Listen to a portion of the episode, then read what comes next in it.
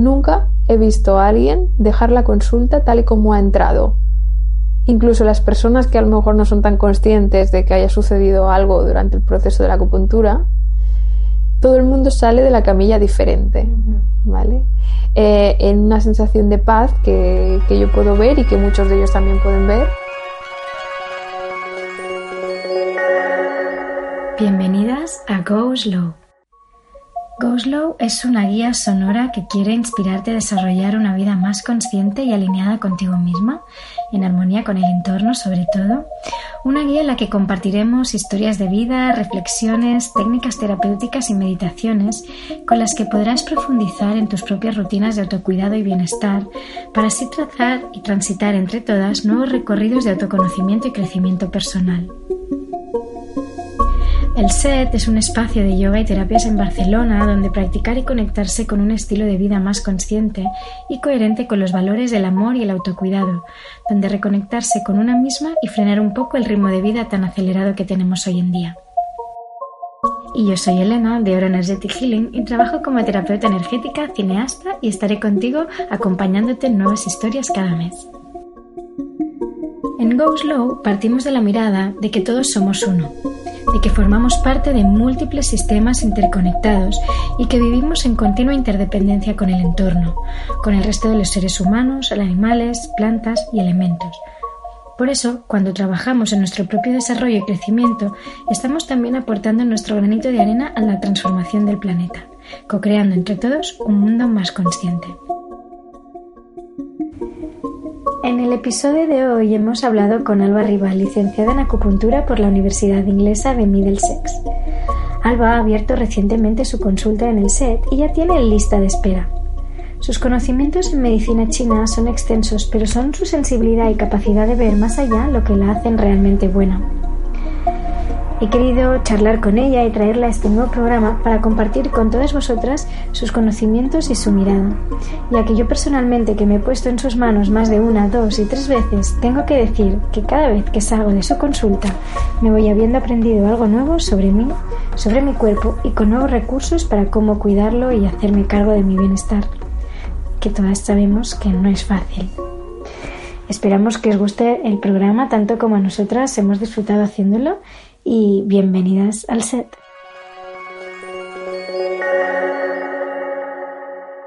Pues muy bien, hoy estamos aquí con Alba de Ara Acupuntura, es la acupuntora del set y estamos también en, en una de las salas del set. Vamos a grabar este, este, programa de hoy. Hola Alba. Hola, ¿qué tal Elena? Muy bien. Cuéntame que cuéntame un poco cómo, cómo empezaste, qué, significa la acupuntura para ti, por qué decidiste estudiar acupuntura en su momento. Bueno, así un poquito, un poco tu historia y cómo llegaste hasta aquí. Bueno, es un, eh, fue un viaje personal. Eh, al principio, con muchas personas, empecé como paciente, bueno, usuaria, ¿no? De la acupuntura. Me quedé maravillada de los, de los resultados es decir, mm, me solucionó cosas que llevaba años intentando solucionar a través de, la vía médica convencional, mm, que todos los doctores que me habían visto con, su buena fe lo habían, lo habían intentado, pero no encontraba realmente una solución satisfactoria. Entonces, para mí fue clave. ¿Puedo preguntar qué, pues qué, tenías o qué problemas estabas intentando solucionar? Sí, en mi caso eran problemas de piel. Vale. Eh, entonces, exacto, sí.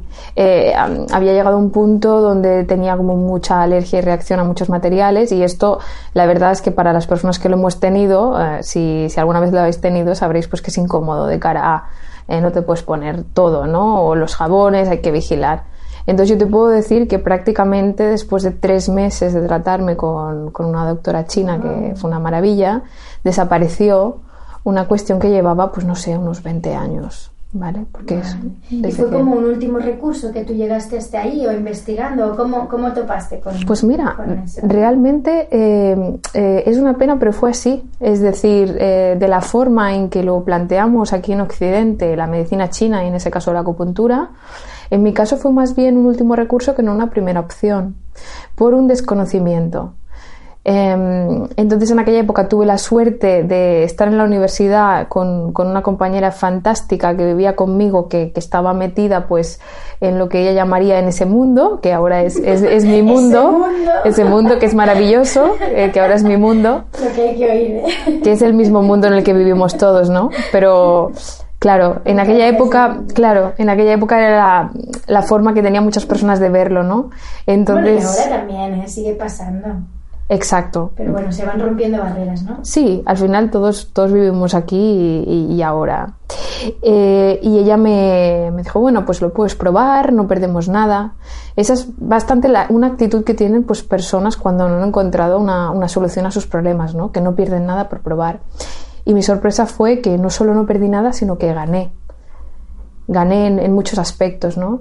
Eh, no solo la piel me mejoró, sino que además yo pude ver eh, cómo aumentaba mi vitalidad, me, dio un sosiego que no había experimentado antes y me entró muchísima curiosidad, porque claro, mm, tumbada allí en una camilla viendo cómo los alfileres sobresalían de, mi cuerpo, eh, no podía entender que me sentía tan relajada y tan bien que yo tenía que saber más. Y entonces empecé a estudiar. ¿Y te cambiaste de carrera? Por mi cuenta. No, o sea, en aquella época no fue tan inmediato. Ah. Yo seguía, ya mm, acabé mi carrera, luego empecé a trabajar.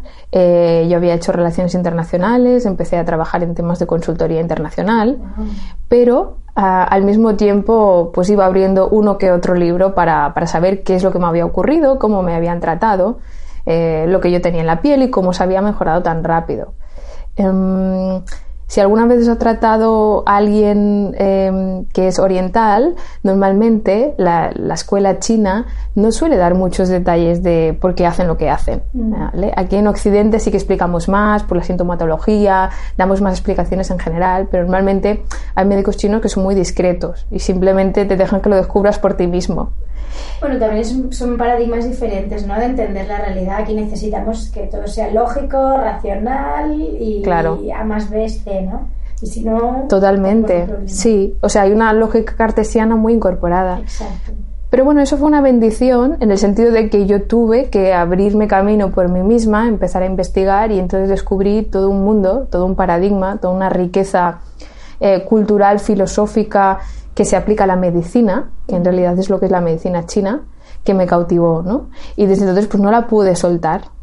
Y, seguí hasta que hice unos años aquí en Barcelona, en una escuela de medicina china, y posteriormente ya cuando vi que me gustaba muchísimo, eh, decidirme formar al extranjero, donde tenía la posibilidad de cursarlo como dentro de la universidad, en un programa muy interesante de Reino Unido que combinaba eh, un grado de ciencias de la salud en medicina como la conocemos, normal, y al mismo tiempo la licenciatura en, acupuntura. Entonces, bueno, hasta el día de hoy eso es lo que hice. Me gradué hace, hace un tiempo y, estoy muy contenta con esta decisión. Sí, o sea que diste un cambio de vida al final, ¿no? Hiciste un cambio de vida. Parecía que tu vida iba para un, hacia una dirección y, y en el último, bueno, en el último momento y en un momento se ha generado así como sí sí. Sí, parece, parece un cliché porque esta historia se ha oído muchas veces, ¿no? De descubrir un médico, me sanó o, me sané yo misma con su ayuda y entonces de repente cambié, pero, pero en mi caso fue, fue realmente, yo lo percibí de una manera muy fuerte. Bueno, cuando algo es un cliché es porque pasa. Sí, eh, claro. Siempre hay una, una, mezcla entre leyenda urbana y realidad que, que, se funde en algo que tiene que tener una base, ¿no? Sí pues eso fue yo, yo lo vi muy claro y entonces poco a poco hice y fui haciendo cambios en mi vida para adaptar mi vida a esta nueva posibilidad hasta eh, que se me permitió o yo pude pues abrir la consulta donde actualmente la tengo aquí en el set. Sí. ¿Cuánto llevas como, eh, con la consulta abierta? Em, en Barcelona llegué desde Reino Unido en, verano, entonces ah, eh, abrimos en septiembre y hace unos meses que estamos por aquí. Y antes estabas en Reino Unido, ejercitabas ahí. Sí, allí es muy interesante porque el programa de formación incluye eh, prácticas hospitalarias desde el principio. Es decir, eh, los alumnos trabajan en la clínica de la universidad, donde desde primer año mm, forman parte del equipo. Entonces tú vas progresando en tu rol y en tus tareas hasta que eh, en último año la, prácticamente los pacientes los llevan los, los alumnos de último curso con la supervisión perdón, de, los, de los médicos y de los acupuntores de la universidad. Y es una forma muy buena de adquirir experiencia clínica porque cuando sales eh, no estás totalmente, eh, no eres totalmente nuevo, sino que ya has adquirido una experiencia real en la clínica que es algo tan importante como la teórica. Sobre todo en la medicina, que nunca es dos más dos, sea cual sea, la china, la normal, ¿vale? ¿Y tú crees que, habiendo vivido, por ejemplo, en Inglaterra y aquí, crees que se aborda diferente o se trata diferente el tema de la acupuntura a nivel social, está más aceptado a lo mejor en Inglaterra o en otras partes del mundo, del mundo occidental, que aquí en España, por ejemplo. Mm, yo te diría que claramente hay una diferencia entre países muy grande, ¿vale? Para que nos hagamos una idea, eh, la acupuntura llegó desde China hace unos 30 años, ahora ha sido reconocida por la Organización Mundial de la Salud como una, una medicina válida pero em, los países encargados de empezar a testar esta medicina a través del método científico son países básicamente anglosajones. Eso lleva a mm, ver cómo en esos países la formación que hay en acupuntura está reconocida y regulada, ¿vale? Lo que permite al mismo tiempo que la investigación avance, si quieres llamarlo, pues de una forma oficial. Entonces, em, se puede observar mucha diferencia entre estos países y países donde no hay una regulación, es decir, donde no hay un apoyo de la ley o gubernamental eh, en el caso de la rama de la acupuntura y por tanto, por subsiguiente, lo que se observa en las formaciones de los países, pues claro, e, es, muy diferente. Em, luego, el enfoque. Bueno, puedes encontrar eh, todo tipo de, eh, de posibilidades. Es decir, el programa que yo hice está centrado en medicina china y, medicina occidental y luego puedes encontrar variables donde se, se, pondrá más énfasis en la parte energética de la acupuntura, otras donde se trabaja más con el cuerpo, depende muchísimo de la escuela que, resuene contigo. Mm. ¿Y entonces qué es la acupuntura? Mm, muy buena pregunta. ¿Cómo se definiría la acupuntura? ¿Cómo se explicaría la acupuntura a, alguien que, que no lo conoce. Vale. Bueno, la acupuntura es una rama de la medicina china, ¿vale? La medicina china tiene varias ramas. Tiene la acupuntura, tiene la tuina, que es como un masaje. Em, tiene también la parte de la nutrición, que es muy importante, y otras. ¿Vale?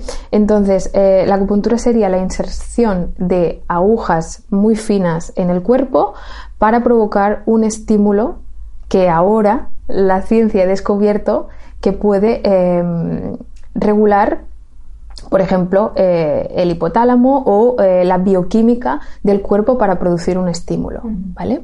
Eso a un nivel de verdad. Hay varios niveles de verdad para describir la acupuntura, es decir, desde el punto de vista eh, energético, la acupuntura trabaja con los meridianos más pegados al cuerpo físico y por tanto básicamente desestanca su recorrido para que eh, la energía vital pueda fluir a través de ellos y por tanto reporte a una mejora en la parte orgánica del funcionamiento del cuerpo. Bueno, porque entiendo que desde la mirada de la medicina china, desde su paradigma, ellos entienden que el ser humano eh, está compuesto pues por esta energía vital, el chi, ¿no? Que le llaman, o sea, tiene una mirada muchísimo más espiritual, ¿no? Del ser humano, más holística. Sí. Bueno, desde el punto de vista del concepto, todo está hecho de chi y entonces nosotros también, ¿vale? y el chi va tomando diferentes formas, pueden ser más sutiles y más, más densas y también otras funciones. Entonces, el chi con diferentes funciones se nombra yin y yang, ¿vale? Un chi yang será un chi pues que calienta, que mueve, mientras que un chi yin será tendrá las cualidades nutritivas o de, mm, de nutrición, de hidratación, etcétera. En la medicina china, sobre todo, lo que ve es al individuo eh, como una representación del cosmos, es decir, lo considera un microcosmos y por tanto entiende que todo lo que ocurre afuera también ocurre adentro. Y puede así em, entender que las leyes del universo también aplican y operan en las personas y las afecta a través de la regulación y del equilibrio del flujo del chi, que a su vez es la regulación y el equilibrio del yin y el yang en un cuerpo que todos tenemos. El yin y el yang también serían el masculino, femenino, la luz y la oscuridad. Pueden ser a nivel simbólico eh, otro tipo de formas de, hablar del yin y el yang. Totalmente, sí y eh, las cosas eran yin o yang también de forma relativa en comparación con, nunca de forma absoluta. Una mujer será yin respecto a un hombre eh, y su parte superior será yang respecto a su parte inferior. Pero ¿Qué significa la parte superior a la parte inferior? Del cuerpo. Sí, a nivel, a nivel... De la cintura para arriba, de la cintura para abajo. Sí, eso viene de, eh, si quieres, del ideograma, donde explica la montaña, no sé si estás familiarizado con ello, en el ideograma chino, donde eh, hay dos partes de la montaña, una sombría, que es la parte yin, y una parte soleada, mm. que sería la parte yang. ¿no? Entonces explica esta dualidad del mundo donde vivimos, que todo tiene su opuesto y al mismo tiempo todo se complementa, porque no podría existir el uno sin el otro. Exacto, que es, este es el símbolo famoso del yin y el yang, ¿no? Exacto. El negro y el blanco, Con el puntito blanco y así. Pues súper interesante.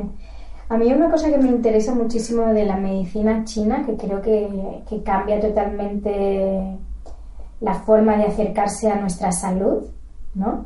Es, eh, no sé si estoy en lo correcto, tú ahora me, corriges si no, como que en, la filosofía china lo que se trata es de mantenerse sano, no de curarse, ¿no? Y como que la gente pagaba al médico para que la mantuviera sano y dejaba de pagarle al médico cuando enfermaba. ¿No? Eso me parece como un cambio de paradigma brutal y radical que en cuanto a la salud, nuestra propia salud, ¿no? En nuestro propio bienestar y nuestro autocuidado, ¿no? Y la responsabilidad que tenemos en nuestra propia salud, que creo que muchas veces Aquí solo le damos importancia cuando nos falta la salud. No trabajamos en la prevención o la potenciación de ese bienestar. Claro, habría que preguntarse qué es salud y diferentes paradigmas filosóficos o de pensamiento tendrán eh, diferentes puntos de vista, ¿no? Desde el punto de vista de la medicina china, mm, salud, eh, tal y como yo lo entiendo, es lo más próximo a equilibrio. ¿Vale? Un equilibrio que es propio, individual, que para cada persona será eh, diferente y que se basa en equilibrar precisamente estos dos aspectos de nuestro cuerpo, ¿no? Esa dualidad, el yin y el yang para mantener un buen funcionamiento, porque todos los órganos de nuestro cuerpo necesitan de estos dos impulsos para mantenerse bien. Entonces, eh, la regla de oro que te diría de la, de la medicina china es que cuanto más sutil es un desequilibrio, más fácil es revertirlo volver a ese equilibrio, ¿no? Ojo, eh, no quiere decir que cuando alguien ya tiene, presenta un estado avanzado no podamos hacer nada realmente. De una enfermedad te refieres con un síntoma físico muy concreto. Claro, no, no significa que no se pueda hacer, de hecho hay mucho que ofrecer, ¿no? Que luego lo hablaremos. Pero en este caso sí que es interesante observar que las herramientas con las que consta la medicina china, como puede ser el diagnóstico de pulso, permiten que lleguemos a una sutilidad que otras em, terapias no alcanzan, ¿no? Es decir, incluso antes de que se presente cualquier síntoma físico que la persona pueda observar, cuando nosotros tomamos el pulso, vemos como un cambio en la onda ya nos avisa de una manera muy temprana de que aquel órgano está empezando a perder ese desequilibrio. Y entonces es cuando podemos intervenir sin tener que esperar, por ejemplo, a que tener un resfriado. ¿no? El pulso de pulmón nos va a avisar sobre que el cuerpo está empezando a combatir los patógenos de una manera todavía muy, muy, muy eh, inicial. Entonces, ese es el gran tesoro, creo yo, de la medicina china, porque a través de esta revisión periódica tú puedes ir equilibrando sin dejar que, eh, que vaya más. Ah, y eso es lo que es el mantenimiento de esa salud. Eso es. Eso es lo que llamamos aquí en Occidente prevención. En realidad es un reajuste. Eh, la salud es dinámica como el ser humano que está vivo y es dinámico. Por tanto, hay que adquirir la idea de que todo está en cambio y que nos tenemos que ajustar para mantener ese equilibrio y esta salud. Nunca es un yo ya estoy sano y no hago nada más y así me quedo. Eso no existe porque estamos vivos eh, el cuerpo eh, se modifica y es bueno que así lo haga. Y eso está muy ligado ¿no? a lo que un día tú y yo hablábamos de, de vivir alineada con el ciclo de la naturaleza, ¿no? de los, las estaciones del año y cómo los cambios de estaciones a nivel energético nos influencian también en nuestro estado de, de equilibrio de salud. Claro. Eso va vinculado con la idea que te comentaba antes de que en la antigüedad, pues eh, ellos observaron eh, los cambios en la naturaleza de las estaciones y de una manera metafórica aplicaron esta regla en el propio, cuerpo, ¿no? Es decir, tengo un ejemplo para que se pueda entender. Em, si ellos veían que en primavera el, el, viento soplaba y eso hacía temblar las hojas de los árboles, cuando luego observaban un tic en una persona en la parte superior, que sería lo mismo que una copa de un árbol, ellos asociaban que esa persona tenía viento en su interior y por tanto asociaban que el viento atacaba en primavera, que es cuando también atacaba a los árboles, ¿vale? Y a través de esta serie de em, conexiones y asociaciones entendían que si el viento dejaba de temblar cuando podían extinguir el viento alrededor del árbol, también debían extinguir el viento en el interior de esa persona a través del punto acupuntural correspondiente que permitía hacer eso, para que el viento cesara. Pues todos los fenómenos de cada estación eh, los relacionaban con fenómenos que también pasaban en el cuerpo físico, ¿no? Cuando una zona está roja, pues se asociaba con el calor. Cuando está coagulada, pues con el frío, por los colores, ¿no? Si está blanca. Y así con un sinfín de asociaciones que son eh, te invito si alguna vez te interesa que mires las asociaciones porque creo que hay hasta con eh, planetas, alimentos, órganos, todo tiene notas musicales, todo tiene su asociación. Todo su lenguaje es así, ¿no? Toda la construcción de su lenguaje y su su percepción de la realidad, ¿no? Es muy, muy metafórica, muy simbólica. Sí, eso es algo a tener en cuenta, que el lenguaje de la medicina china es no solo es los clásicos chinos están escritos en chino antiguo, sino que tienen un lenguaje metafórico, que evidentemente mm, para explicarlo habría que pasar de este lenguaje metafórico chino al lenguaje chino y después incluso traducción a nuestro idioma, ¿no? Lo cual idioma y, a, a, la forma en la que entendemos nosotros en Occidente. Sí. eso es delicado. ¿Qué sería el viento, no? Traducir qué sería el viento desde otra desde una perspectiva occidental, ¿no? Claro, es siempre, o sea, eso es un debate que está en el seno de los que... Por eso había ese choque, entiendo, cultural, ¿no? De ese rechazo hacia esa medicina china, porque no había comunicación, no había entendimiento. Claro, bueno, hay que entender que siempre podemos traducir, pero cambiando de paradigma vamos a perder siempre parte de la esencia, porque a veces hay conceptos que no existen al 100% en, en, el paradigma que intentamos meterlos, ¿no?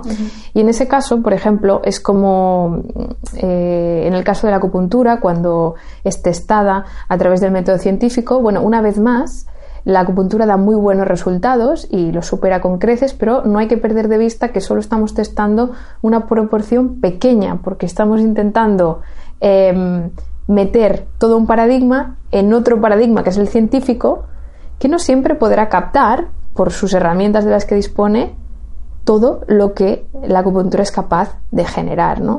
Y eso ocurre con el lenguaje, con la ciencia, siempre que intentamos cambiar de paradigma de uno a otro, nos dejamos información por el camino. Sí. Y me saltaré el tema de, de por qué se genera este debate aquí, sobre todo en España, esta guerra, ¿no? Que estos, estas eh, noticias en los periódicos, en los grandes medios de comunicación de la acupuntura no sirve para nada, ¿no? No entraremos ahí, porque no es necesario igual, ¿no? Entendemos que puede ser el síntoma de esta falta de comunicación entre paradigmas, ¿no? O esa pérdida de información que se produce. Bueno, después de este titular, algo tendré que decir, ¿no? Es cierto, una parte de lo que tú comentas se pierde algo en el paradigma, pero eh, empezando desde el principio te diré que es en Occidente donde nos nace la necesidad, totalmente legítima, de eh, probar la eficiencia y la efectividad eh, de la medicina china a través del método científico, ¿no? Entonces, como todo, como toda investigación, se necesitan recursos. Una cosa es lo que se ha podido probar y la otra es eh, los casos de éxito de la acupuntura. Em, la investigación de la acupuntura está surgiendo ahora y de hecho es el ámbito donde se está publicando más investigación a nivel eh, de calidad y de resultados eh, científicos, pero avanza a un ritmo lento porque como toda investigación necesita financiación y nuestro sector no es como otros sectores que pueden tener muchísimos patrocinadores, ¿vale? Por otro lado, la, cantidad de personas que existen ya a nivel de, números absolutos que puedan eh, llevar a cabo una investigación y que sean acupuntores y al mismo tiempo tengan eh, em, educación, formación eh, de investigación científica no es muy grande es digamos que es una tarea que está haciendo esta generación. Ahora están saliendo esos profesionales. Eh, por ejemplo, la universidad donde yo estudié se especializa en eso, está formando gente en esa línea y por tanto esas personas podrán seguir con el trabajo y seguir aportando más datos. Claro, hay que tener en cuenta que no siempre lo que publica la ciencia que es equivale con lo que puede la acupuntura hacer. Totalmente, no, no. Y entonces, ¿Qué, qué, qué, qué es lo que más ves en, en tu consulta? ¿Qué, ¿Con qué problemas viene la gente y en qué les puede ayudar la acupuntura concretamente? Mm, veo muchos casos eh, ginecológicos, eh, también migrañas, eh, resfriados, todo lo que sería parecido a una atención primaria, ¿vale? Primera sintomatología de la persona, dolor sobre todo, físico y emocional, incluidos, y, y estrés que es una etiqueta que dice mucho y dice nada, pero nos entendemos, ¿no? Pues una, agitación, ansiedad, para eso va muy bien y, y, prácticamente calma a la persona ya en la primera sesión. Yo siempre digo que la acupuntura es como un antibiótico, que tienes que hacer un tratamiento para que, para que se revierta el estado actual que tienes de desequilibrio y vuelvas a la salud y que entonces los resultados se mantienen en el tiempo y puedes disfrutar de, esos efectos, ¿no? Es decir, no solo paliamos el síntoma, sino que vamos a la raíz, de modo que como se restaura este equilibrio, la persona no tiene que estar volviendo constantemente, sino que una vez recibe su tratamiento, el cuerpo se reequilibra solo y está bien. Mm. Y, por ejemplo, eh, sobre los casos ginecológicos, eh, ¿qué, intervenciones puedes hacer o qué mejoras puede, puede tener la, acupuntura? Yo recuerdo que te vine a ver hace unos meses, mm, me acuerdo que me pinchaste por otros temas, pero me estaba a punto de venir la regla o algo así y estuvimos hablando sobre el tema, que yo no sabía, en mi ignorancia, que tenía coágulos. y solo me pinchaste una vez, pero a la siguiente regla, en una sola pinchada, ya estaba muchísimo más líquida. Yo aluciné. Me acuerdo que volví y yo, estoy alucinando. ¿Y tú por qué? Si es muy normal. ¿Te acuerdas? Sí, me acuerdo, me acuerdo. Bueno, tú eras muy buena, muy buena paciente, ¿eh? hiciste todo lo que Sí, así es, así es. Es así de, fácil, eh, entre comillas, y así de, factible. Realmente el ciclo menstrual em, está muy normalizado que sea doloroso o está muy normalizado que presentemos coágulos, está muy normalizado que sea un ciclo anormal y como muchas mujeres lo tenemos alterado, eh, hemos perdido la noción de lo que es un ciclo eh, mm, normal, indoloro, donde la sangre es líquida, donde no hay coágulos, donde no hay moco, etcétera, ¿no? Entonces, la acupuntura es muy buena para regular todo eso, eh, periodos retrasados, periodos adelantados, es decir, periodos cortos, eh, periodos con coágulos, periodos dolorosos, periodos muy abundantes eh, y el contrario, periodos muy escasos. significa desequilibrio en alguna parte de nuestro sistema. Sí, en realidad la menstruación nos da muchísima información sobre la salud general del cuerpo, porque eh, te está explicando a través de la sangre que se evacúa cómo estás, ¿no? Cómo está la circulación, cómo está produciendo la sangre tu cuerpo, eh, etcétera. Entonces, es un signo más de desequilibrio. Lo que pasa que eh, le solemos prestar más atención porque como está vinculado a la fertilidad y muchas veces mm, chicas que vienen a la consulta, el objetivo ulterior o final es tener un hijo, eh, en ese sentido le prestamos más atención y es un, aspecto que cuidamos más, el, regularizar el, ciclo menstrual. ¿Vale? ¿Cómo sería un ciclo menstrual equilibrado? O sea, ¿cómo se tendría que ver la sangre? ¿Cómo tendrían que ser pues, nuestro estado de ánimo o físico, nuestra energía? Que esto me lo contaste un día y me pareció muy interesante también. Sí, pues mira, un ciclo menstrual normal eh, tendría que ser indoloro. Tendría que durar unos cuatro o cinco días, ¿vale? Y, tendría que ser de un color eh, rojo, mm, un poco oscuro, ¿vale? Sin, sin llegar a ser marrón. No tiene que tener coágulos, no tiene que tener moco, la sangre tiene que ser líquida y, y tampoco tiene que tener olor. Mm, entonces, ese, sí, no debería oler mucho, en el sentido de mm, un poco de olor es inevitable, porque bueno, pero no, no un olor, un olor muy fuerte o que nos llame la atención, ¿vale? Y por supuesto no tendría que doler, es decir, eh, tendría que ir de una forma fluida. Sí, y las, em, ¿cómo se le llaman? Las diarreas que se pueden tener también en, el, en, estos periodos, en este periodo de la menstruación eso también es un síntoma de que hay algo que, está, que no está funcionando. Así es, sí. Desde el punto de vista em, biomédico, como le llamamos, te hablarían de que estás eh, eliminando mal los estrógenos y se podría hablar de las hormonas involucradas, ¿no? Desde el punto de vista de la medicina china, eh, sí es un desequilibrio que el cuerpo que tenemos que reajustar porque no tendría por qué ir legado tener menstruación a tener diarrea. De hecho, eh, tendría que ser eh, normal durante la menstruación. Sí, es algo que también regulamos. Me he olvidado decirte antes que una menstruación normal tampoco implica que haya spotting, es decir, goteo antes y después de la regla, ¿vale? O en medio del ciclo menstrual. Eso también es una eh, cosa que no, no debería ocurrir en un periodo sano. ¿Y por qué crees que, o cuáles son las posibles causas de pues esa coagulación de la sangre o esos dolores o que también me estuviste contando un día que puede ser que hmm. a lo mejor la falta de energía vital o que, que no esté fluyendo correctamente no le da la energía al corazón. Eh, a ver si, si me entiendo bien, ¿no? estoy aquí no, está bien. No, no, está bien. Sí la, sí, la menstruación siempre decimos, desde el lenguaje metafórico de la medicina china, que es un pulso, en, que es un pulso entre corazón y riñón en el sentido de que entre los dos le van dando como olas de energía para que se produzca, ¿vale? Como te digo, te tendría que explicar toda la teoría de medicina china para, para que se entendiera eso con los órganos y, sí que es verdad que en tu caso te lo conté, pero tienes que tener en cuenta que cada persona es diferente. Ah, y no, es que a todo el mundo le pase porque no Exacto. hay varias, claro, hay varias posibilidades, ¿vale? Habrá gente que tendrá más estancamiento y frío y por eso presenta coágulos, porque el chi y la sangre no van fluidos.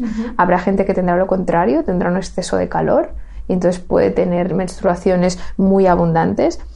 Sí que es cierto que a veces puede haber también una falta de chi, ¿vale? Que lo que impide es que, aunque se ha producido y está lista para ser evacuada, el cuerpo no tiene fuerza como para ejecutar eso y, otras variables más. A veces se pueden combinar entre ellas y, básicamente lo que hacemos pues es restaurar este equilibrio porque si falta pues se dice que tonificamos, si hay obstrucción, coágulos o frío, lo dispersamos y calentamos la zona, tanto localmente como de forma distal. Entonces, todo eso hace que al cabo de cuatro tratamientos, que es un ciclo menstrual, la regla tenga totalmente otro color, otro aspecto, la persona lo viva diferente y simplemente lo que hemos hecho es apuntalar las diferentes fases del ciclo menstrual para guiar el cuerpo y recordarle cómo tiene que hacer cada fase, ¿no?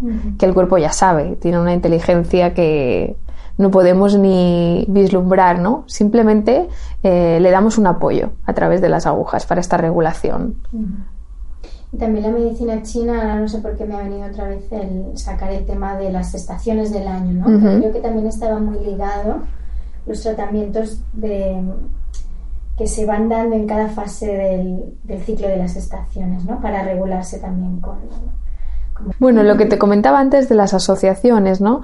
Pues eh, cada órgano tiene una estación asociada. Entonces, eso es muy súper curioso porque la forma de entender eso o la que a mí me ayuda a entenderlo es digamos que durante esa estación se manifiesta con más fuerza ese elemento que va vinculado a un órgano, ¿no? Por ejemplo, pulmón sería el elemento metal, ¿vale? Y está conformado por eh, intestino grueso y pulmón. Pulmón es el aspecto yin e intestino grueso sería el aspecto yang de este elemento. Entonces, lo que ocurre, no en todas las personas, simplemente si tienes eh, ese sistema o ese elemento desequilibrado, es que cuando llega otoño es mucho más probable que se haga sentir con más fuerza este desequilibrio, porque el órgano es el momento en que pide, entre comillas, su protagonismo, ¿no? que te hace saber que tienes que ajustar alguna cosa, ¿vale? Digamos que es el momento donde está más activo.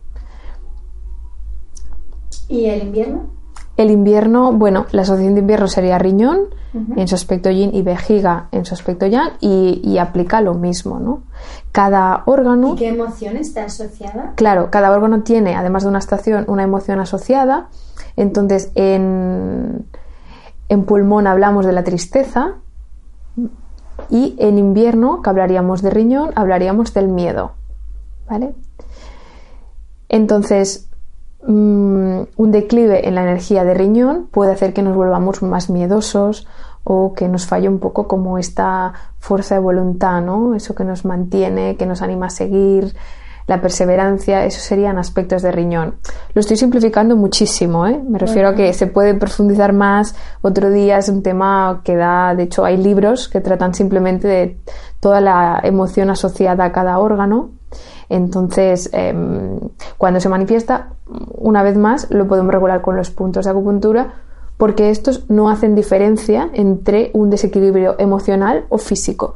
Es decir, cuando trabajamos con un punto de riñón, ya sea que tonifica más su aspecto yin o su aspecto yang, también tonificamos al mismo tiempo o dispersamos esta emoción asociada que está siendo mal gestionada o que nos está dando pues como algún problema, ¿no? ¿Y la primavera? Y la primavera, bueno, la primavera que la sangre altera. la primavera pues pertenece al hígado, es el elemento madera. Eh, en ese sentido es así porque la madera crece, se expande. Es la fuerza del inicio del yang en la primavera, donde todo florece y, bueno, y renace de nuevo después de, de, ese invierno. Y en ese sentido la primavera pues estaría vinculada con con el hígado, con la madera y con la gestión de la ira y la frustración, ¿vale? Por tanto, bueno, eh, esa característica vendría con, ese pulso, ¿no? De hecho, eh, hay, hay, una anécdota y es que realmente en primavera suelen suceder muchos, muchos accidentes bueno, ahí hay el pulso del, hígado, ¿no? que es un órgano que controla la circulación de todo el cuerpo a nivel energético, es un órgano importante. Entonces en primavera es cuando despierta y si lo tenemos eh, un poco atascado, que yo digo, pues es normal que a veces haya algunos prontos, ¿no? que se pueden suavizar tranquilamente para que esta energía fluya de una manera mucho más beneficiosa. ¿no? Cuando estamos en un atasco y empezamos a estresarnos, el hígado puede que lo estemos estancando, ¿no? En ese sentido. Entonces, la respiración va muy bien para que pueda fluir. Sí, la respiración es una técnica que, que sirve para todo, la verdad. Y mira, siempre va con nosotras. ¿Y el verano? El verano eh, es el corazón y el intestino delgado. Y es la alegría, es la energía fueguina ¿no? que nos invita, bueno, ya cuando es verano, que todo el mundo está pues más alegre, el calor del sol, es toda esa asociación, ¿no? Para que se pueda entender. Y mm, que aquí en el en Go Slow, en el podcast, siempre, siempre hablo de que formamos parte de múltiples sistemas interconectados y bueno, claro, nuestro cuerpo es múltiples sistemas, ¿no? Tenemos el sistema respiratorio, el sistema sanguíneo, el sistema nervioso. Eh, ¿Qué me podrías decir de cada uno de estos sistemas o qué, qué desequilibrios o enfermedades aparecen que tú te encuentras en consulta? Y si me podrías explicar algunos casos que hayas tratado y, claro. cuál ha sido el proceso. Sí. Mira, es curioso porque la acupuntura es muy conocida para tratar el dolor Y es, digamos, por lo que es famosa, ¿no? Y entonces eh, mucha gente asocia acupuntura con tratamiento de dolor. Pero la realidad es que la medicina china es un sistema médico completo que tiene sistemas de diagnóstica y de tratamiento por sí mismo y, por tanto, quiere decir que lo podemos aplicar a todo aquello que, queramos, ¿no? El límite será el estado mm, tan avanzado o no que tenga de evolución la salud de aquella persona. Em, entonces, al ser un sistema médico completo, en realidad podemos tratar todo tipo de, cuestiones ¿no? que afecten a cualquiera de los sistemas y ayudar en cada una de ellas. Por tanto, tanto de tipo locomotor como digestivo, urinario, circulatorio, etcétera. Como te comentaba antes, por ejemplo, pues hay mucha demanda de, la parte ginecológica porque realmente va muy bien y porque eh, se necesitan alternativas muchas veces a la gestión eh, hormonal que no siempre se soluciona con la píldora anticonceptiva. Entonces yo me encuentro en muchos casos en consulta donde eh, las mujeres prefieren regular su ciclo de forma natural, ¿de acuerdo? Y, por tanto lo que hacemos es ver en su caso qué es lo que ocurre, eh, recetar una dieta para regular las hormonas y junto con el tratamiento acupuntural regular ese ciclo menstrual para que vuelva al equilibrio, ¿vale? Y eso incluye casos, por ejemplo, pues de ciclos menstruales que tardan más en llegar, que se alargan, ciclos alargados, como ciclos más cortos.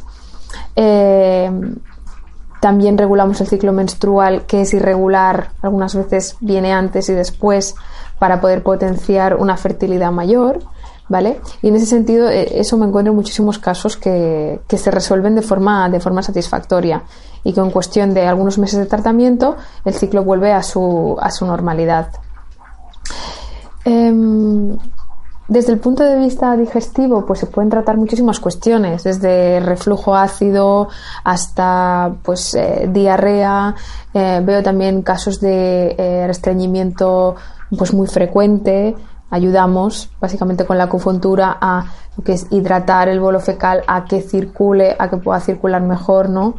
Mm, y hay como muchos eh, problemas últimamente con el tema digestivo, ¿no? Es como que están saliendo muchos casos de gente pues con el tema del gluten o las intolerancias. Mm. Mm. ¿A qué crees que es debido? Es... Bueno, yo te diría que celíacos, personas intolerantes al gluten, eso es una cosa, y luego ser eh, ligeramente intolerante a componentes inflamatorios que pueda tener el grano o productos que van a contener gluten es otra. Entonces yo creo que al final todo lo que estamos viendo hoy en día es una suma multifactorial de una acumulación excesiva de tóxicos y de elementos que, perdón la redundancia, lo que están haciendo es intoxicar nuestro cuerpo y entonces esto florece en forma pues de inflamación dentro de nuestro organismo y en forma de disfunción. No te diría que solo una cosa, ¿no? No te diría que de repente ahora todo el mundo es alérgico al, al gluten, no, no es eso, pero sí que si contamos pues todos los disruptores endocrinos, contamos los pesticidas, contamos los aditivos, los conservantes, una cantidad de cosas, la propia polución de vivir en una ciudad como Barcelona, pues bueno, todo suma, ¿no? Y en el caso de las mujeres, esta sensibilidad se puede observar y se puede ver, o ese impacto, a través del ciclo menstrual. Las hormonas funcionan en pirámide, ¿vale? Eh, siendo primariamente pues eh, las adrenales y después la tiroides y finalmente las hormonas sexuales donde se ven las consecuencias de este mal funcionamiento. Pero entonces lo que tenemos que entender es que si tenemos afectados estos tres niveles, aunque nosotros solo veamos que hay una afectación en las, en las hormonas sexuales, es toda la pirámide que, está, que tiene un mal funcionamiento. Y como las hormonas van en cadena, ¿vale? Cuando una no funciona bien, es muy probable que otras se vean afectadas, ¿vale? Y eso nunca tiene un origen único, como lo que me comentabas, de la alimentación, sino que es multifactorial. Varias cosas están pasando. La buena noticia es que la acupuntura puede regular perfectamente el eje hipotálamo, eh, pituitaria, ovarios y en ese sentido eh, recordarle al cuerpo que debe producir, es decir, regularle esta mm, secretación bio, bioquímica para que produzca las hormonas cuando toquen. ¿Vale? cuando terminemos el podcast. bueno, eso es lo que dice, eso es lo que dice la ciencia, ¿no? Como te he comentado antes, hay varios varios lenguajes de expresar esto. Eh, desde el lenguaje metafórico eh, chino podríamos decir pues que regula el shen, que regula eh, el chi de hígado, que regula el corazón y la sangre. Y desde un punto de vista biomédico pues hablamos de eso, de que regula las hormonas. ¿De acuerdo? Es lo mismo explicado de diferente manera. Nosotros necesitamos oír que nos regula las hormonas. bueno, también comentabas que la acupuntura puede ayudar en esta reducción de la medicación, puede ser en este caso de las píldoras anticonceptivas, pero entiendo que debe, yo qué sé, también a lo mejor de los antihistamínicos para las alergias, eh, los gelocatiles para el dolor de cabeza. Claro. Bueno, aquí el tema está básicamente en la naturaleza del tratamiento, ¿no? Muchas veces, eh, vaya por delante, los medicamentos son muy necesarios, sobre todo pues en una crisis aguda o en un momento de urgencia. Eh, yo recomendaría, pues, los recomendaría encarecidamente, ¿no? Otra cosa es la gestión crónica de esto, ¿no? En realidad, muchas de las medicaciones que, por ejemplo, mm, se dan para la rinitis o para, o para las alergias son antihistamínicos que están tapando el síntoma, pero no estamos tratando a la persona, ¿no? O el asma, por ejemplo. Mm. Entonces, la acupuntura es capaz de ir a la raíz, reajustar el desequilibrio de nuestros órganos que están produciendo, por ejemplo, esta disfunción en la capacidad de inspirar y exhalar, que en este caso sería riñón y pulmón, desde el punto de vista de la medicina china. Y, por tanto, la persona se libera, por ejemplo, en el caso del asma, pues se libera eh, de ella y en, casos más agudos se le reducen muchísimo las crisis hasta que al final pues tienen muchísimas menos, ¿no? Mm. Y, y así con todo, esa sería como la dinámica de que ¿Tú has- podemos aspirar. casos de éxito en, en tratamiento del asma, por ejemplo? Sí, yo, yo he visto cómo se, cómo se reducía muchísimo y las personas podían respirar mucho más. Y evidentemente, desde consulta nunca reducimos eh, medicación porque, aparte de que no está permitido, no es nuestro rol. Pero lo que acaba pasando en la realidad es que estas personas, una vez han tratado con acupuntura, es el propio médico el que ve que están mejor y por lo tanto les reduce la medicación.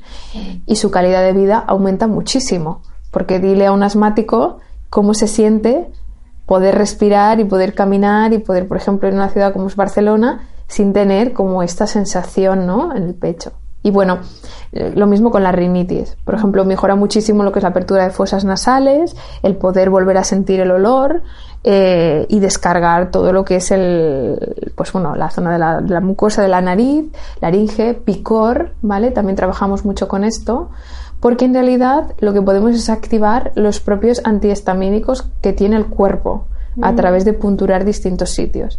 También es posible eh, aplicar eh, imanes en el pabellón auricular para tener un tratamiento 24 horas, 7 días a la semana que las personas llevan consigo. Entonces, con un masaje en la aurícula, ellos mismos están Ah, secretando. bolitas. Sí. Un día me las pusiste para Sí. el dolor de garganta. Sí, de exacto, anginas. Y es exacto. verdad que al día siguiente se me fue. Muy fuerte. Sí. Yo es que sigo alucinando. Yo me lo creo todo, pero alucino con, con los cambios. Claro, la medicina china no tiene una base científica, pero sí una base empírica. En ese sentido, está basada en la observación, ¿no? Ah, hay una asociación de la energía con ella y tiene sentido, pero no hay que perder de vista que en realidad su base es eh, la observación de la realidad y de, y de los casos y de lo que ha afectado la salud de las personas durante eh, cientos de años.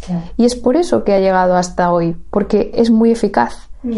Eh, o- precisamente en un contexto como China, algo que no hubiese funcionado mm, no hubiese durado, ¿no? En ese sentido, lo hubiesen sustituido por algo que, que realmente sí les diese resultados. Claro. Y a pesar de, de nuestro escepticismo aquí en Occidente, es cierto que, que la experiencia es lo que es lo que es lo que vale al fin y al cabo, ¿no? Como por ejemplo tu padre, ¿no? Que era muy escéptico al principio, ¿no? Sí, Sí. Puedes contar la historia sin que tu padre yo creo, yo creo que a lo mejor lo sigue siendo, pero está en su derecho. Te quiero decir, eh, em, una vez me dijeron una frase muy buena que es independientemente de lo que tú creas, eh, eso va a funcionar.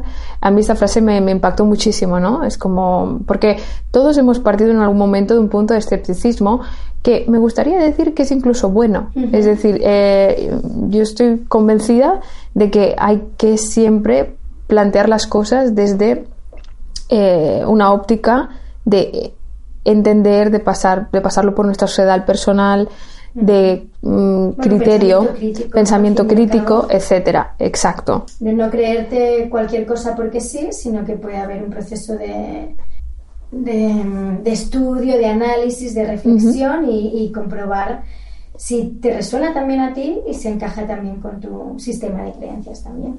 Claro. Em, exacto. Es cierto que los resultados los tendrás que experimentar por ti mismo, pero una vez ocurren, ¿vale? Una vez ocurren en tu propio cuerpo, cuando por ejemplo te han aplicado acupuntura, pues es innegable que han ocurrido, ¿no? Otra historia es que ya expliquemos y vayamos a ver qué ha pasado ahí, qué ha pasado en el cerebro, cómo es que estos eh, biomarcadores se han activado. eso es otra historia que estamos poco a poco descubriendo.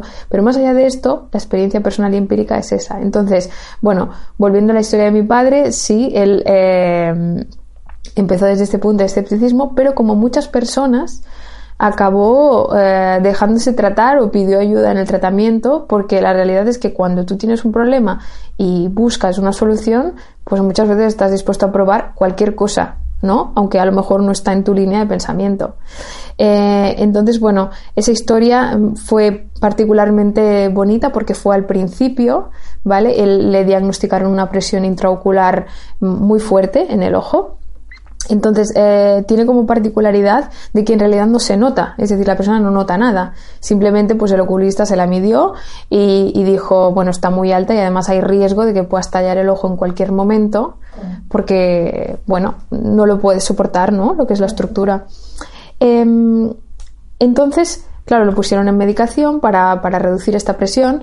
Eh, curiosamente, la presión del resto del cuerpo no estaba alta, lo cual mm, era como algo sospechoso, los médicos no entendían por qué. Luego veremos que desde el punto de vista de la medicina china tiene mucho sentido, puede ser que solo sea la del ojo y no la del resto del cuerpo, lo cual ya nos da una gran pista sobre por dónde ir. Y, y nada, simplemente para él era algo muy fuerte porque es una persona muy deportista, eh, que hace mucha actividad física y claro, imagínate vivir con la angustia de pensar que en cualquier momento pues puede pasar algo con, con, mi ojo. Claro, era muy fuerte, ¿no? No estamos hablando... Sí, no estamos hablando... Y sobre todo, eso pasa mucho, una causa desconocida, que no te permite en cierto modo pensar qué puedo hacer para mejorar esto. Es como, pues bueno, medicarte y ya está. Entonces, esa fue la frase, ¿no? Por probar no perdemos nada. De acuerdo, es perfectamente válida y yo celebro que todo el mundo empiece desde este punto, solo faltaría. Entonces, así fue. Es decir, lo probamos. Yo en aquel momento eh, estaba empezando, por lo que tampoco tenía muchísimos recursos. Hice lo que pude, como supe, lo mejor que, yo sabía, y lo planteamos desde la auriculoterapia, que es una terapia que se, que se aprende al principio a través del pabellón auricular eh, y que es igualmente válida para, para, tratar cuestiones y muy efectiva para tratarlas de forma satisfactoria, además de la acupuntura corporal. Entonces, bueno, lo hicimos. Eh, él tengo que decir que fue súper determinado, es decir, que una vez empezó, pues lo hizo, todo lo que yo le recomendé. Y bueno, por sorpresa de todos, al cabo de un tiempo, cuando volvió al, al oculista, bueno, pues eh, pensaban que la máquina se había estropeado porque la presión era normal, ¿vale? Y habíamos utilizado unos imanes en el oído, ¿de acuerdo? Em, y ya nunca más le volvió se le volvió a desequilibrar el tema de, la presión. No. Es de decir que, eh, como buen escéptico, claro, muchas personas, aunque mejoren, siempre van a pensar que pueden haber sido otras cosas y están en su derecho y eso ocurre, ¿no? Es decir, siempre hay pues el fantasma de pensar tenía estrés y a lo mejor la acupuntura me lo quitó o lo que sea. Pero la cuestión es que pasa el tiempo y el tiempo da la razón en el sentido de que en los cambios se mantiene y el dato objetivo de una presión que se puede medir seguía normal. ¿no? También muchos, muchos escépticos acaban aferrándose al efecto placebo, cuando a mí todavía me parece más alucinante, ¿no? Como que mentalmente simplemente puedas sanarte. Todavía es más alucinante que, que, que, la que la inserción de agujas en tu cuerpo, ¿no? Eso es. De hecho, se debería investigar por qué existe este efecto, porque tenemos ahí una gran fuente de... Sí, bueno, te puedo decir que por las investigaciones, para esa parte escéptica, si nos están escuchando, desde el punto de vista científico, ya no es posible decir que la acupuntura es un placebo, ¿no? Eh, eh, supera lo que sería el límite de lo que se consideraría placebo incluso cuando testamos un medicamento normal. ¿Vale? Entonces ya se le reconoce un principio activo que lo diferenciaría del placebo. Pero aún así, el efecto placebo es muy interesante y yo estoy de acuerdo contigo que, que se debería profundizar más a ver qué está pasando ahí, porque todo lo que sume y nos beneficie, creo que hay que integrarlo. No, totalmente, totalmente. Y más si es algo que está, eh, que lo llevamos con nosotros, esa capacidad de sanar por nosotros mismos. Y bueno, y para ya ir cerrando también, eh, por ejemplo, en mi caso, que, que, me, que te contaba que, bueno, que, y ya para ir cerrando, eh, el último tema que me gustaría hablar es, por ejemplo, como por ejemplo en mi caso, cuando vine este verano, que eh, no sabía qué me pasaba, estaba muy cansada, no tenía energía, pero todas las analíticas y todos los todos los estudios que se me habían hecho era que estaba todo correcto, ¿no? Me comentabas que eso también sucede mucho, ¿no? Que también la acupuntura también va muy bien para estos casos en los que no estás bien, no sabes qué te pasa, hay algo que no funciona bien, pero te vas a hacer pruebas y los análisis salen todos correctos. Exacto. ¿Qué sucede, no? ¿Qué está pasando? Claro, además es que la persona se lo nota muchísimo. Por muchas analíticas que le enseñen, eh, cuando venís lo tenéis clarísimo que algo no va bien, ¿no? Hay algo que no está bien y no sabes lo que es y es muy desesperante.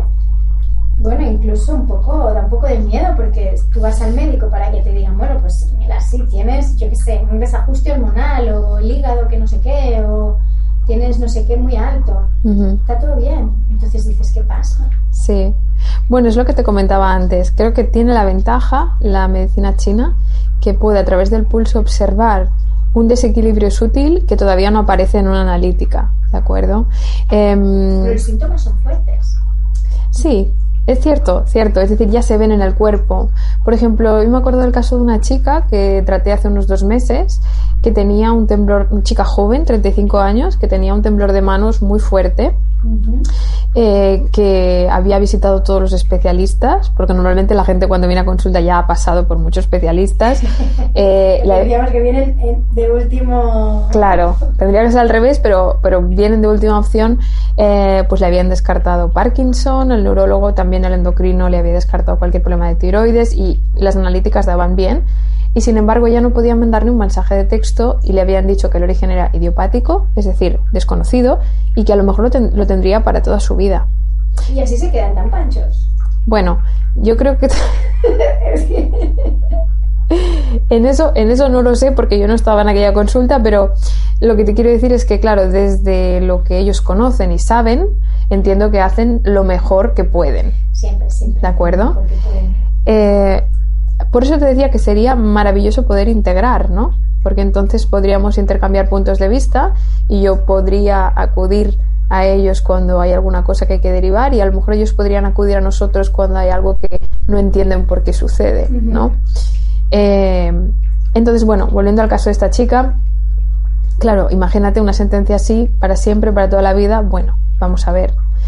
Lo curioso es que desde el punto de vista de la medicina china, tú ya sabes, te he hablado antes del viento, ¿vale? Tú ya sabes que para nosotros, para nosotros, bueno, para la medicina china, un temblor puede ser los de nuestro mundo, los de nuestro mundo puede ser viento, ¿no? Entre otras cosas. Entonces, en su caso, fue tan fácil como extinguir ese viento de su cuerpo.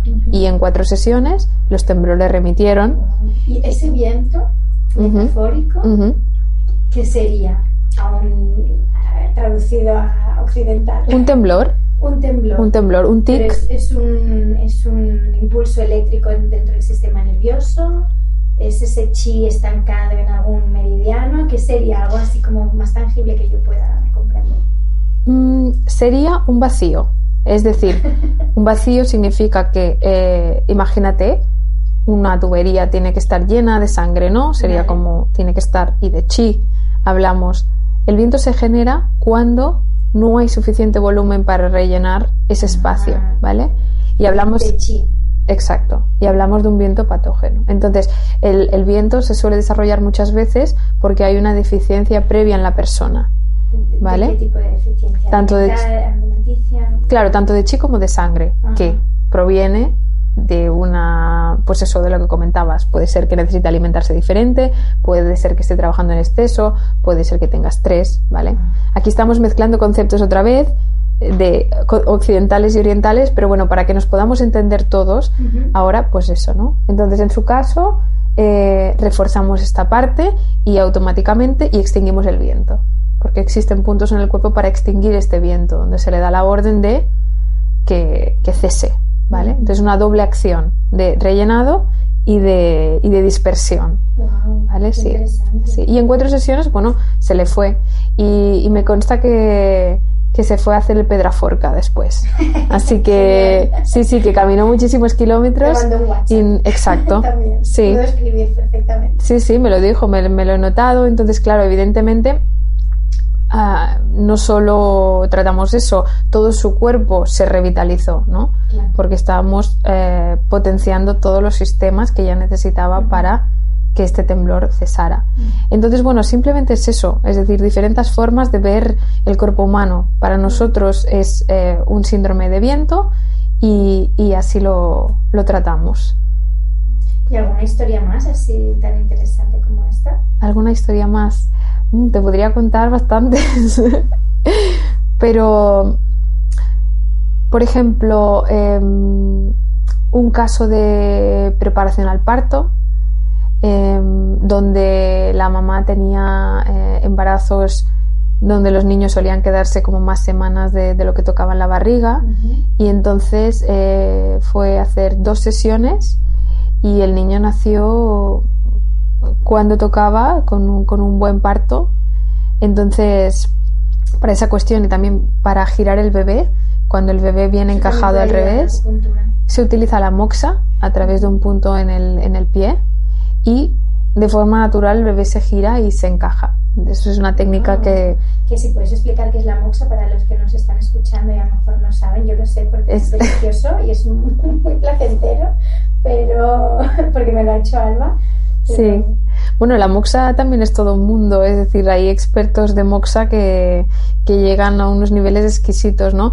Eh, se, trata, se trata de Artemisa, que es una planta que tiene propiedades medicinales curativas mm, sabidas ya desde hace eh, cientos de años y entonces en el caso de la medicina china se utiliza en farmacopea, es decir, eh, planta que te puedes tomar como si fuera una, una receta y también se utiliza en forma de un purito eh, secada el cual prendemos con fuego para calentar la aguja o para calentar una zona cutánea y hacer que ese punto de acupuntura que se encuentra allí reaccione de una manera determinada, ¿vale? Depende del punto que estimulemos o que estemos moxando, eh, tendremos un efecto u otro en el cuerpo. Entonces, en el caso de girar al bebé, pues bueno, se sabe de forma empírica que aplicar moxa eh, cerca del dedo meñique del pie gira el bebé siempre y cuando haya espacio, ¿vale? Lo digo para todas, si alguna mamá nos está escuchando, que sepan que tienen que venir cuando no al último momento, sino desde el momento en que saben que eso es así para que nos dé tiempo y espacio y el bebé se pueda girar. Interesante. ¿De acuerdo? Así que la acupuntura también estaría recomendada para hacer unos tratamientos antes del, del parto, por ejemplo, para prepararse para el parto, para preparar el cuerpo para Totalmente, totalmente. De hecho, la preparación del parto pues incluye precisamente la- la- empezar la dilatación progresiva del cervix, irrigar la zona, relajar el útero, es decir, ir abriendo, ¿vale? Para finalmente potenciar como la expulsión del, del bebé, ir preparando al cuerpo para ese movimiento que tendrá que hacer, ¿no? Eh, fortalecer la zona, sí. Ahora me estaba viniendo también, no sé, así como cosas que a mí me podrían interesar. Por ejemplo, los granitos, ¿no? La, la, la acupuntura puede ayudar en, en- en eso. Bueno, Eh, sí. O para las personas que puedan tener acné o este tipo de, de- de problemáticas. Claro, se tendría que ver. No es lo mismo tener unos granitos, que pueden ser de la contaminación o de que nos hemos desmaquillado mal, que tener acné. ¿vale? La base mm, puede ser diferente porque habrá que ver si es un acné muy fuerte, si no hay un trastorno hormonal y más que ver el acné lo que hay que tratar es una regulación de las hormonas sexuales en este caso. Pero sea como sea, tanto si son cuatro granitos como si es acné, podemos trabajar, trabajar en ello.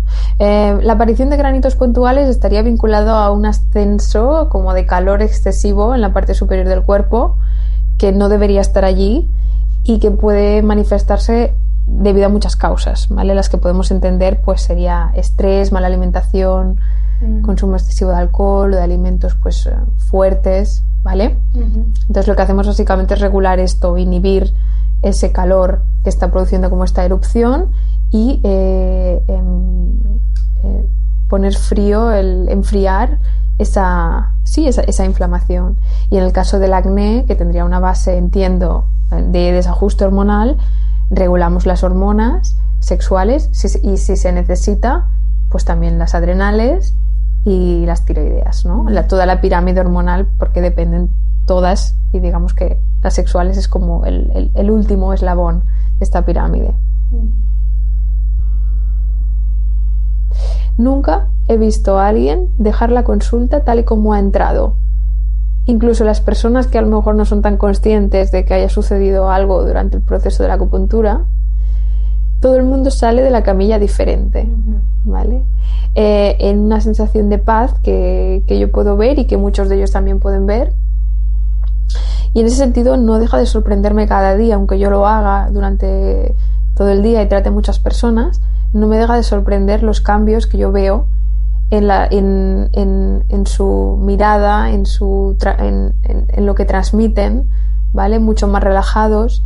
Me van contando poco a poco eh, los cambios que van haciendo, los progresos que van haciendo, ¿no? Y las personas se sienten sorprendidas, o sea, no solo les desaparecen los síntomas por los cuales vinieron, por ejemplo, se te puede regular una menstruación, pero es que entonces la gente me escribe y me dice, duermo mejor, tengo más vitalidad, me siento mejor, ya no me duele, ya no me tomo tres ibuprofenos, a lo mejor solo me tomo medio, ¿vale? Esas son pequeñas conquistas que eh, las personas empiezan a notar desde que entran en tratamiento, ¿no? Incluso otras me dicen, pues mira, me ha cambiado el carácter, a un, señor que venía decía, yo siempre estaba enfadado y ahora me enfado menos, he podido dejar los, los ansiolíticos y me siento bien, no tengo ganas de, enfadarme con nadie, pues para él era un, gran progreso y a pesar de que yo sé que la acupuntura tiene, eh, tiene este efecto y es poderosa, no deja de maravillarme, ¿sabes? Como con los ojos de un niño cada vez que lo veo que sucede. Sí, sí. Y... Es, increíble, la verdad.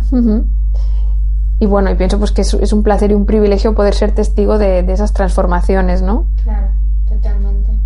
Y a mí me encanta escuchar tus historias y espero que a todas las personas que nos hayan escuchado también y ya nos vamos a ir despidiendo y bueno, os animo a todos muchísimo porque yo me he puesto en sus manos y es una maravilla ella también. Tiene mucha sensibilidad, ¿no? Creo que algunas amigas mías que también las he mandado a que vengan a ver algo, es muy buena, lo hace muy bien. Así que nada, si, si, os interesa el trabajar en, en vuestro propio bienestar, en vuestro en el mantenimiento de vuestra salud, pues una buena forma de empezar antes de, llegar a una crisis como fui yo a su consulta. Antes de eso, pues puede ser bueno ponerse en las manos de, de Alba en este caso o de cualquier otra persona que practique la acupuntura y que sea de vuestro agrado. Y nada, hasta aquí hemos llegado. Muchas gracias, Alba. Muchas gracias a ti, un placer. Y nos vemos en el SAC. Nos vemos.